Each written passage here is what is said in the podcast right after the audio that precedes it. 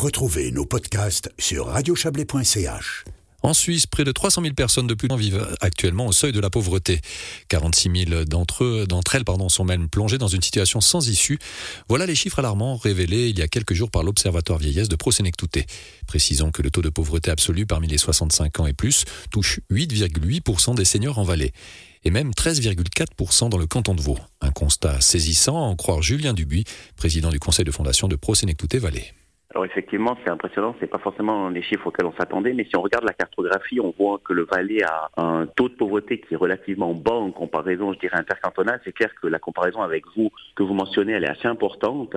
Il y a peut-être plusieurs explicatifs dans l'étude qui a été faite. Il y a notamment le fait que le patrimoine de la famille ou de la personne peut être mis à disposition. Donc s'il a une maison, il pourrait vendre éventuellement cette maison pour pouvoir avoir des liquidités et s'en sortir. Et comme on sait qu'en Valais, il y a un fort taux de propriétaires, c'est peut-être ce qui peut expliquer qu'il y a peut-être moins de précarité chez les seniors. En tout cas, ça pourrait être une des explications. Quels sont les facteurs de risque qui conduisent à cette problématique chez les aînés? Le premier, je dirais, euh, facteur de risque, c'est le niveau de formation euh, des personnes concernées. Donc, euh, les personnes qui ont juste un papier de la scolarité obligatoire ont peut-être une moins grande formation qui leur a moins permis d'avoir euh, un emploi avec une rémunération euh, importante et ça peut les mener dans ce système, euh, en tout cas dans la précarité ou en tout cas au seuil de la pauvreté. Le deuxième facteur de risque, c'est les ressortissants étrangers. Certainement que ces gens sont venus par la migration chez nous pour d'autres raisons et puis peut-être qu'ils ont un niveau de formation en tout cas qui est peut-être moins bon que ceux qui sont fournis en Suisse ou alors peut-être que la situation à leur arrivée ne leur a pas permis de retrouver un emploi puisqu'il y avait une barrière de la langue, d'autres raisons qui ont pu expliquer cela.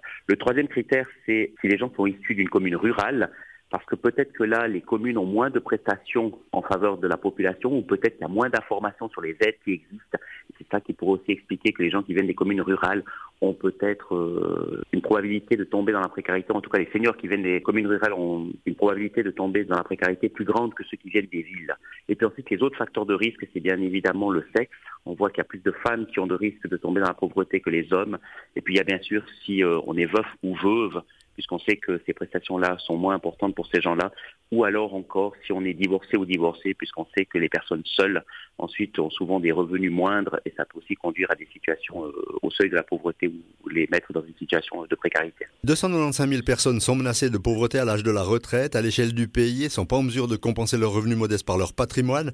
On considère donc qu'elles se trouvent dans une situation de pauvreté sans issue. Dans un pays comme la Suisse, se retrouver dans une situation de pauvreté sans issue, ça peut paraître complètement insupportable. Je dirais même inacceptable au vu de la situation du pays. Ce qu'on peut vraiment expliquer, euh, en tout cas une des explications que l'on a, c'est peut-être qu'il y a des gens qui ont peur de demander de l'aide ou qui ne connaissent tout simplement pas les aides à disposition. Et là, j'aurais envie de dire qu'elles peuvent s'adresser chez Prosénectouté, en tout cas à toutes les organisations Prosénectouté, que ce soit Vaud ou Valais. Là, elles ont le droit à une consultation sociale qui est totalement gratuite et confidentielle pour faire un bilan de leur situation financière. Et ensuite, on peut vraiment aider ces personnes à faire les démarches financières, par exemple, pour demander les prestations complémentaires, puisque si on est euh, avec un revenu modeste ou en tout cas euh, un revenu euh, qui est en dessous du revenu vital, on a le droit à ces aides. Il faut simplement pouvoir les demander et là, Prosénectouté peut fournir cette aide dans le soutien administratif de ces demandes ou encore on a des aides financières individuelles que nous pouvons octroyer euh, dans certains cas à certaines conditions, mais il existe aujourd'hui chez Prosénectouté des moyens de venir en aide, soit ponctuellement aux personnes qui sont en difficulté financière ou alors durablement par l'octroi de prestations complémentaires. Julien Dupuis, on a pourtant l'un des systèmes de prévoyance parmi les meilleurs au monde. Alors oui, on a certainement un des systèmes de prévoyance les meilleurs au monde avec les trois piliers, à savoir que les gens qui sont aujourd'hui en AVS ont peut-être pas tous cotisé à la LPP puisque ce système a été introduit en 1985, ce qui fait peut-être qu'au final, ces gens arrivent à l'AVS avec des rentes qui sont un peu moins intéressantes que les futurs euh, retraités euh, dans les années à venir. Que faire maintenant? C'est une question politique à quelque part? Je pense qu'il y a une question politique là derrière. Alors il y a en tout cas une, une prise de conscience qui doit venir des chambres fédérales puisque c'est eux qui peuvent justement modifier les prestations complémentaires et puis ensuite à voir comment les cantons ou alors d'autres organisations comme la nôtre peuvent venir en aide ponctuellement à ces gens pour leur permettre de traverser la situation actuelle avec l'augmentation des coûts d'énergie qui, euh, on l'espère, ne restera pas trop durable ou en tout cas ne continuera pas à augmenter, et puis euh, trouver des solutions pour que les gens qui ont travaillé euh, toute leur vie, qui ont fait notre pays, puissent justement vivre décemment dans notre société. Vous le diriez, c'est rageant de voir que les seniors qui ont travaillé toute leur vie se voient dévalorisés dans notre société au point de devenir pauvres pour certains et donc euh, exclu à quelque part oui, je dirais que c'est très rageant. Aujourd'hui, je pense que le pays, euh, les cantons doivent se mobiliser pour que ce pourcentage de gens qui sont sous le seuil de pauvreté puissent sortir la tête de l'eau et trouver des moyens financiers pour vivre correctement après tout ce qu'ils ont apporté à notre société. Julien Dubuis était interrogé par Yves Terrani.